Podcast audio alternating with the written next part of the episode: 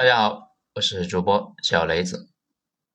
别再操心补课了，反正补了也考不上。文章来自于微信公众号“九编”，作者二号头目。这段时间呢，疯传说啊，如果取消了补课，最受益的是有钱人家的孩子，因为他们可以随便补。这个呢，就让我想起了一个真实发生的过的事情。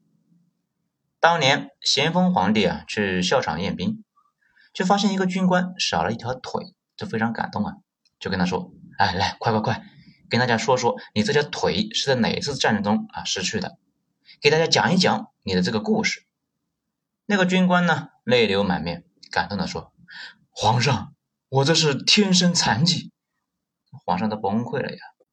你你这天生残疾当你妈的军官呢？这个故事呢，经常用来描述大清后期的武备废弛。其实呢，现实世界里边，尤其在私有制社会里面，多正常的事啊！后代站在父辈的一个肩膀上耀武扬威，哪怕是残疾，照样呢是人模狗样。这有问题吗？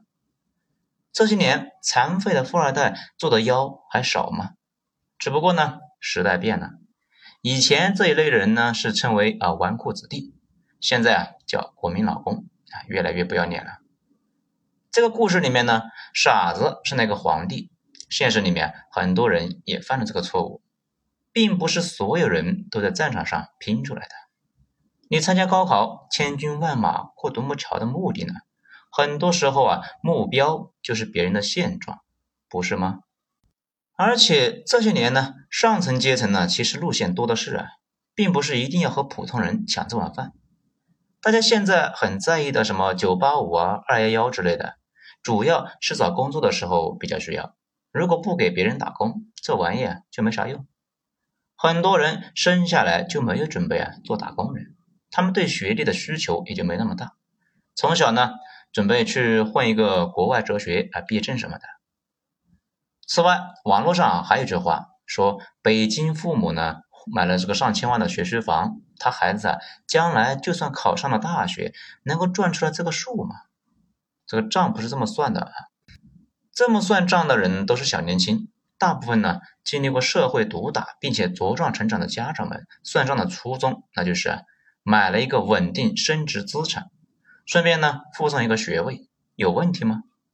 这就算考不上，也可以享受房价升值的喜悦，有毛病吗？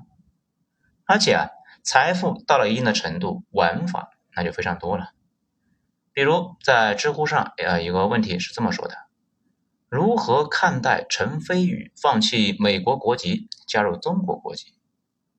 这个回答呢，有很多人点赞。他这么说：这是生动的展现了一条标准的富贵人家的孩子的上学成长之路。有条件的家庭可以学习一下，出生在美国。在国内读完小学、初中，再出国呢上完高中，之后呢再以外国人的身份轻松入读中国名牌大学，再然后根据需要选择继续保留美国国籍，或者是加入中国国籍，依靠正规的路线轻轻松松上名牌大学，这完全符合法律的规定，没有任何违法的地方，但依旧呢让人觉得有点不太舒服。这说白了，政策从来也不是针对有钱的人。一方面，他们人少，对整体的影响不大。现在国家的意思呢，是降低绝大部分人的军备竞赛力度。毕竟，如果敞开了拼校外，大城市中产阶级的财力啊，能够把小地方普通人家庭那打的是抬不起头啊。而且，校外培训机构会把所有体制内的好老师都吸收出去。变成有钱人的专属教师。要知道，市场经济呢，最擅长的就是分层，针对不同财力的人提供不同的服务。放任之前那种模式，他们呢，就是要在校外重新搞一套教育体系，然后按照财力来决定入学。这如果体会还不深呢，大家看一看幼儿园，那就知道了。现在幼儿园呢，比大学教育那贵的多得多。因为大学有补助，幼儿园很大一部分彻底私有化了。北京这边幼儿园呢，一年学费啊从两万到四十万不等，大学一年的学费呢也就五六千，而且这么折腾也没啥明显的产出，这就跟电影院所有人都站起来，都跟坐着呢也没啥差别，只是啊体验差了一大截。另外一方面，所说的政策限制的本质，都是啊拉高了成本。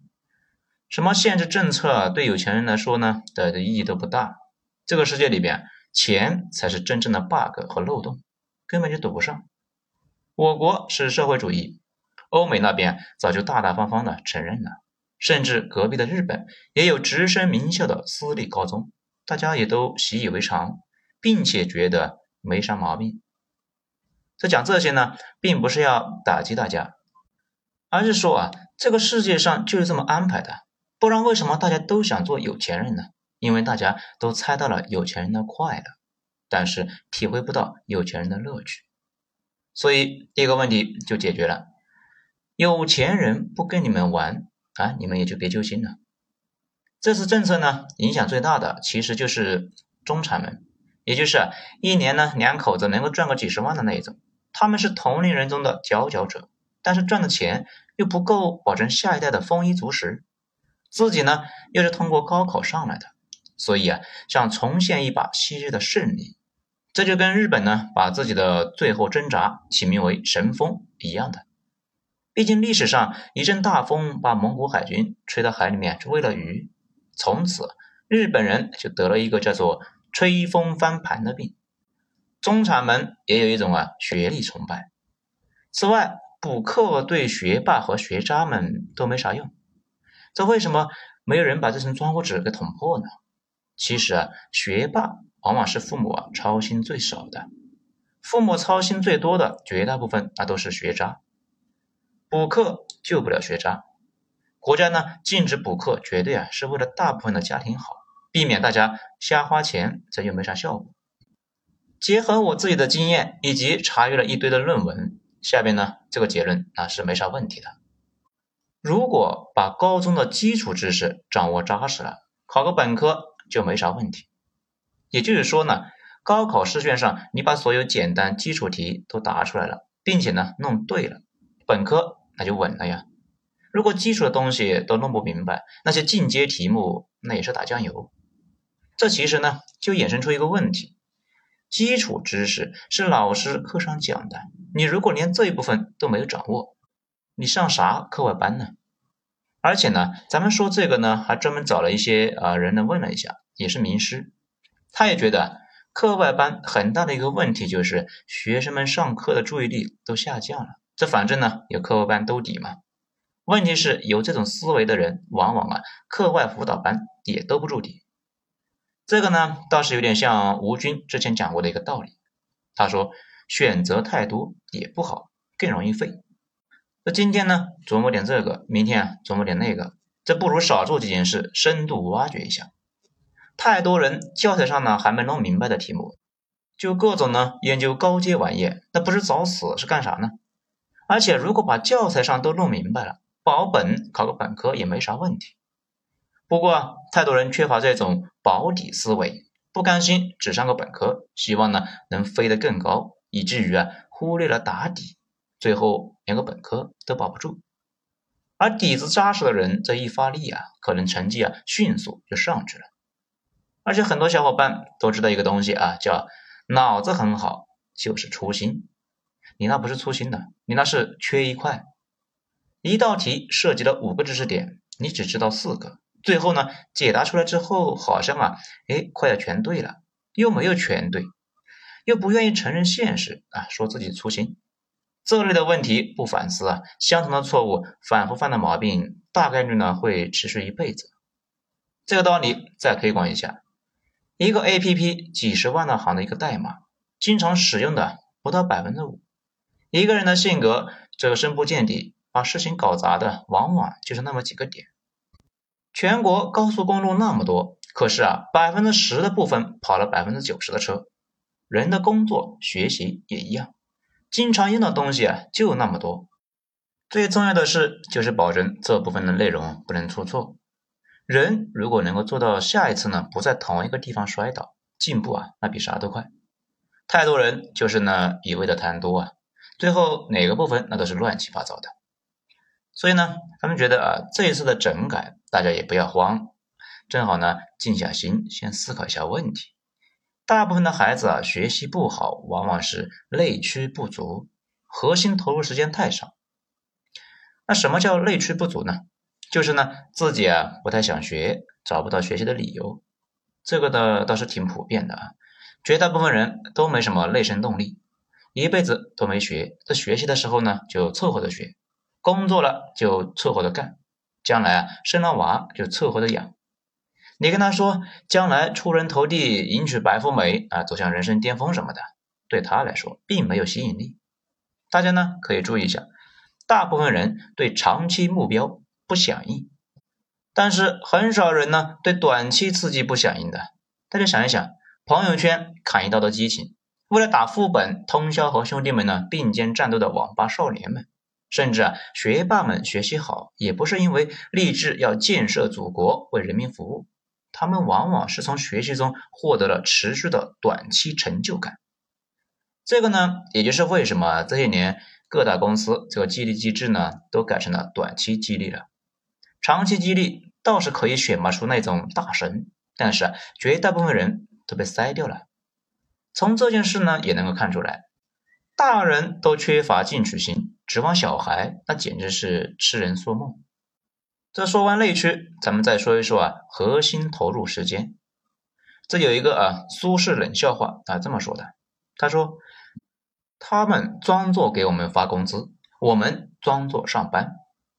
太多人呢，其实都在装作上学啊，大家也都懂。在学习这种事情呢，就不在于啊，你待在书桌旁边耗多久，而是呢，有多长的时间真实投入。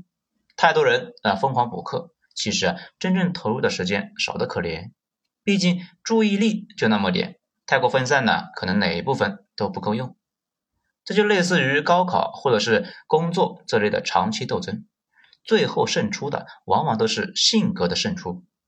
考清华北大虽然脑子呢特别好，考个二幺幺主要的是性格和习惯。其实呢，咱们想说九八五也是啊性格和习惯。这又怕呢，有些人不服。其实呢，上过的人都知道，并不需要太高的智商，养成好习惯，稳定的情绪，把预习、复习、认真的作业都做到了，这比啥都强啊！甚至那些公务员考试啊、律师资格之类的，大家可以去问一问考过的人，都不需要太强的脑子，那都是慢工出细活，每一步走扎实了，然后自然而然就出成果，慢慢来。急也没用，所以说嘛，这一次进了校外培训也没啥影响。如果呢课堂上都没有掌握的，还指望课外辅导，这不现实。如果课堂上都掌握了，那根本用不着课外辅导，那个玩意呢，纯粹的就是锦上添花，没有办法雪中送炭。而且呢，很多去校外培训的理由啊，本来就是资本煽动焦虑，凭空创造的需求，现在被治理。那也是活该。这次呢，正好大家可以停下来，像以前那样无脑报班、无脑折腾，好好想一想该怎么搞，了解一下短板在哪里，然后怎么激励、怎么保底，认认真真、扎扎实实走好每一步。真正上过九八五的人都知道，靠补课补上去的人呢，那也不多。